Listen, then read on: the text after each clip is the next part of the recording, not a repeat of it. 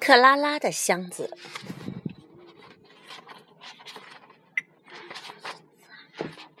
肚子里的怪兽。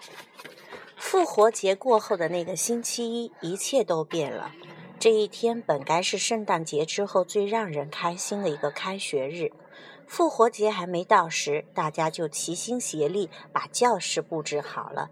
漂亮的花环挂满了门窗，黑板上贴着用彩纸剪下来的大字：“欢迎克拉拉老师回来。”接下来呢？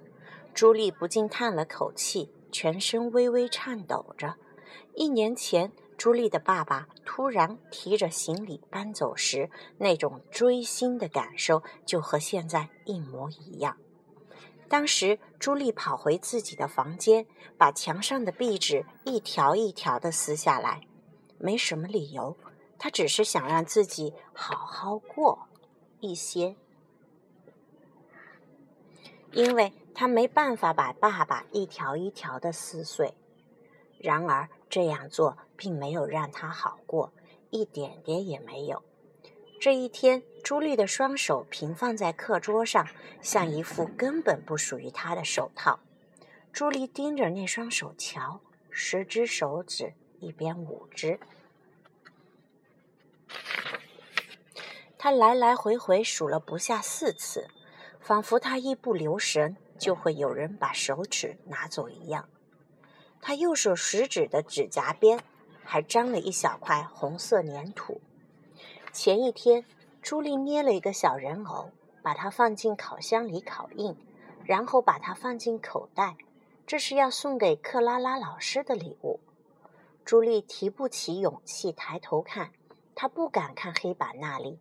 校长正把轮椅推到黑板前面，坐在轮椅上的是克拉拉老师。亲爱的四年级同学们。克拉拉老师的声音和往常一样轻松愉快。回来看你们，我真的好高兴，我好想念你们。圣诞节过后的每一天都好想你们。你们寄到医院来的信，还有图画和小礼物，都……这不是真的！告诉我们这不是真的！卡蒂亚喊了出来。他一向都是这样。不举手就直接发言，朱莉很不喜欢他这一点，但这次他很高兴，因为这正是朱莉想大声喊出来的话。坐在朱莉旁边的山迪也喃喃地说：“这是骗人的，不可能是真的。”朱莉点头同意，这种事绝对不可以发生，不可以发生在真实世界里，不可以发生在我们认识的、喜欢的人身上。这时，所有同学都抬起头来，朱莉也是。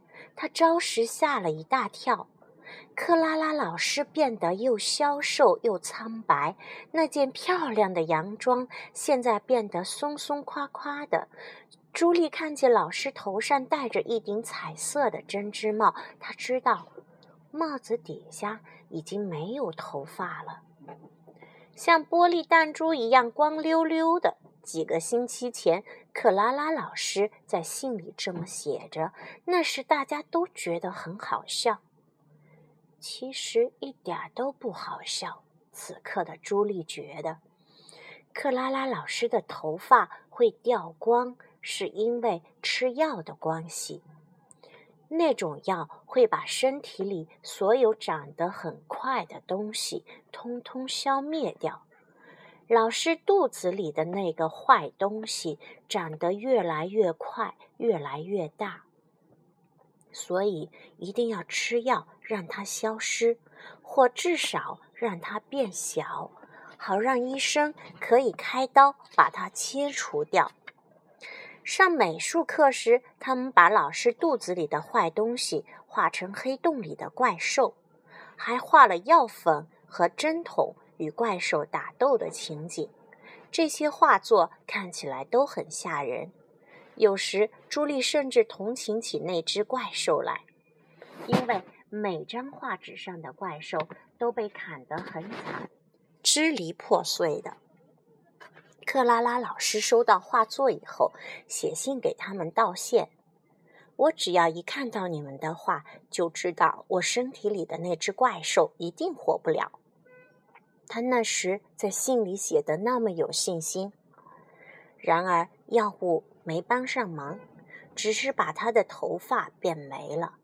他那头浓密的棕色长发夹杂着几丝银白，而头发掉光还不是最糟的事，是真的，卡地亚。克拉拉老师轻声的回答，在朱莉耳中宛如雷响。可是卡地亚反驳说：“你一定要好起来呀！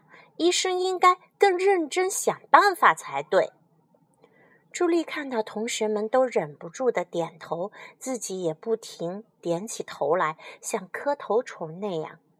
只要再认真想一下，答案就在角落等你。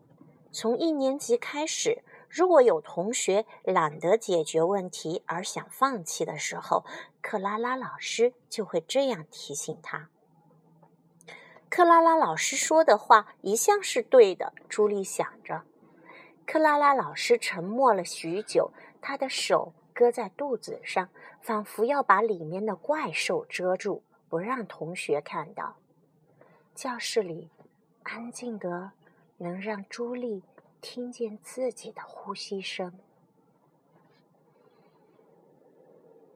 他的呼吸变得很不顺畅，因为喉头一阵紧一阵热。吸进来的空气断断续续的。有时候啊，克拉拉老师终于开口了，他慢条斯理地说：“有时候再怎么认真想也没办法了。在这种情况下，能做的只是接受现实。”他露出微笑，像在道歉似的。“我不要。”卡地亚叫了起来，一拳砸在桌面上。朱莉也很想一拳砸下去，或者把口袋里那个红色的笨人偶拿出来，狠狠地丢向那扇玻璃窗，听它发出刺耳的破裂声，让尖锐的碎片撒得到处都是。然而，朱莉的手像拉线木偶那样不由自主地悬在半空。因为他听见克拉拉老师十分笃定地说：“病情没办法改善了，真的。”同学们全都屏住了呼吸。朱莉感觉得到，她希望克拉拉老师不要再说下去了。然而，克拉拉老师接着说：“所以我才决定出院。”他犹豫了一下，又说：“我想再好好的活一段日子。”和你们一起度过，如果你们愿意的话。朱莉的手重重的摔落下来，泪水夺眶而出。